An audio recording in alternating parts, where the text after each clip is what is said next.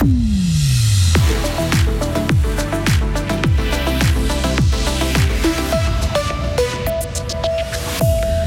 Des élèves de Villars-sur-Glane se retrouvent dans le top 10 des classes romandes qui ont pris part à un concours sur l'énergie.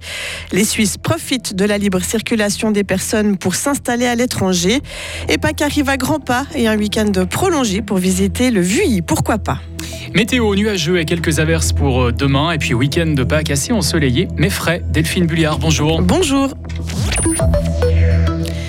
Désormais confirmé. Patrick Aymon renforcera le staff d'entraîneur de Fribourg-Gotteron. Le Québécois de 58 ans sera l'assistant de Christian Dubé. Il s'est engagé pour les deux prochaines saisons. On vient d'apprendre cette nouvelle ce matin. Durant sa carrière, Pat Aymon a coaché pendant plus de 10 ans les juniors de Genève Servette avant de prendre la tête de la première équipe de 2019 à 2021. Le taux de chômage a baissé en mars dans le canton de Fribourg. Il se situe à 2,2% de la population active, 0,2 points de moins par rapport à février. Selon le service public de l'emploi, ce recul s'explique par l'effet saisonnier. Ce sont les domaines du bâtiment et du génie civil ainsi que de l'hôtellerie-restauration qui font partie des branches qui enregistrent les principales baisses du nombre de chômeurs. Au niveau national, le chômage a également diminué de 0,1 point cette fois pour s'établir à 2% de la population active active. Une ferme a été ravagée par les flammes à Brunisserie hier soir. L'incendie s'est déclaré dans la partie habitation de l'exploitation agricole. Le bâtiment a été entièrement détruit selon la police fribourgeoise. Une autre bâtisse située à quelques mètres n'a pas été impactée grâce aux pompiers qui ont arrosé la façade. Les deux habitants âgés de 66 et 75 ans n'ont pas été blessés. Ils ont été relogés chez des voisins.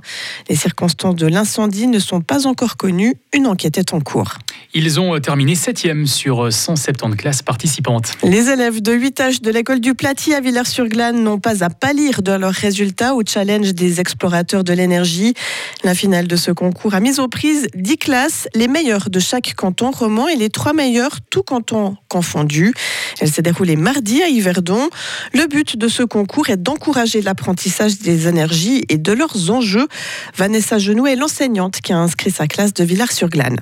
Les énergies, c'est un sujet actuel et on devait en parler de toute façon en classe. Et avec ma collègue, on trouvait que de le faire sous forme de concours, c'était peut-être plus motivant pour les élèves. Pour aussi les sensibiliser à tout ce qui est énergie renouvelable, à tous ces sujets-là, euh, plutôt climat, réchauffement climatique, ça permettait voilà, de les sensibiliser, de voir les différentes énergies qui existaient, celles qui étaient peut-être plus favorables de l'utiliser, puis pour le futur aussi. C'est la deuxième fois que vous faites ce concours, la deuxième fois que vous êtes en finale. Vous avez euh, une recette spéciale? Non, je crois pas que j'ai de recette spéciale. Je pense que c'est les élèves qui sont motivés et du coup, euh, ils ont envie de participer. Et puis après, bon, on prend aussi du temps en classe pour le faire. On l'a pas toujours. Nous, on avait la chance d'avoir pu mettre ce thème au programme, ce qui nous permet d'utiliser les leçons de sciences pour travailler là-dessus. Donc, ça fait déjà bien quelques heures qu'on peut faire en classe, ce qui nous donne un avantage après pour le concours.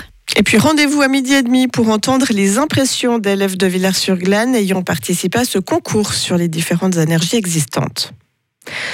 Confondre un suspect avec des empreintes ou des photos, ce devrait être possible dès 2026 pour les enquêteurs suisses. Le Conseil fédéral demande au Parlement de débloquer près de 25 millions de francs pour doter FedPol d'un nouvel outil. La police fédérale dispose actuellement d'un système de comparaison d'empreintes digitales et palmaires, mais pas d'image faciale. Les coûts d'un tel système étaient trop élevés par rapport à ses avantages lors de l'introduction en 2016, rappelle le gouvernement. Près d'un Suisse sur 10 vit à l'étranger. Le cap des 800 000 ressortissants établis hors des frontières helvétiques a été franchi. Le nombre de Suisses qui s'installent à l'étranger est en constante augmentation. La plupart sont des personnes actives. C'est ce qui ressort des chiffres de l'Office fédéral de la statistique publiés ce matin.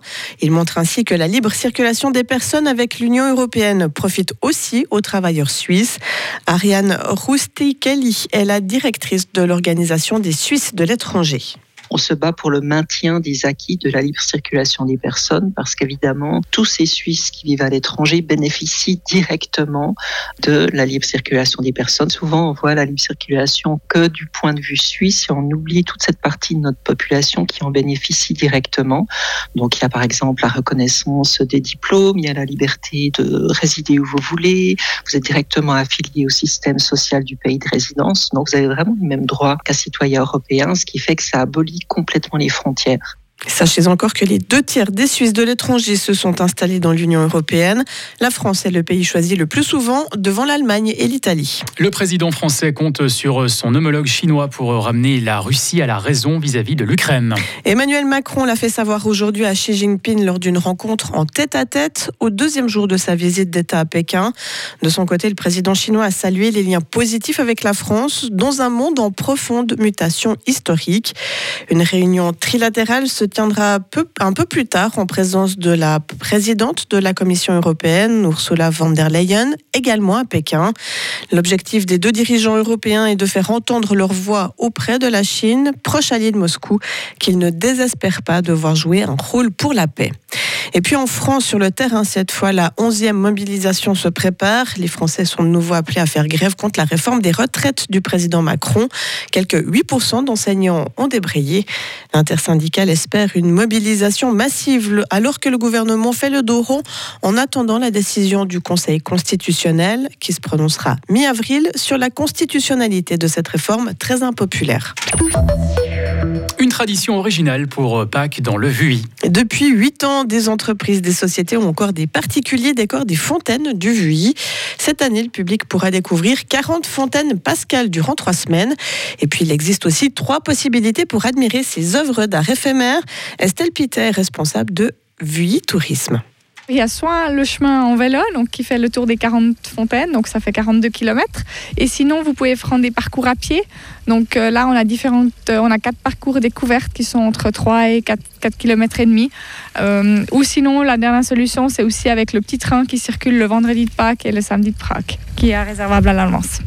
Et si vous cherchez encore une autre activité, il y a une tradition marquante de la région, c'est le rouler des œufs. Le but est de faire rouler un œuf dur le plus loin possible sur une pente du Mont Vuy. Retrouvez toute l'info sur frappe et frappe.ch.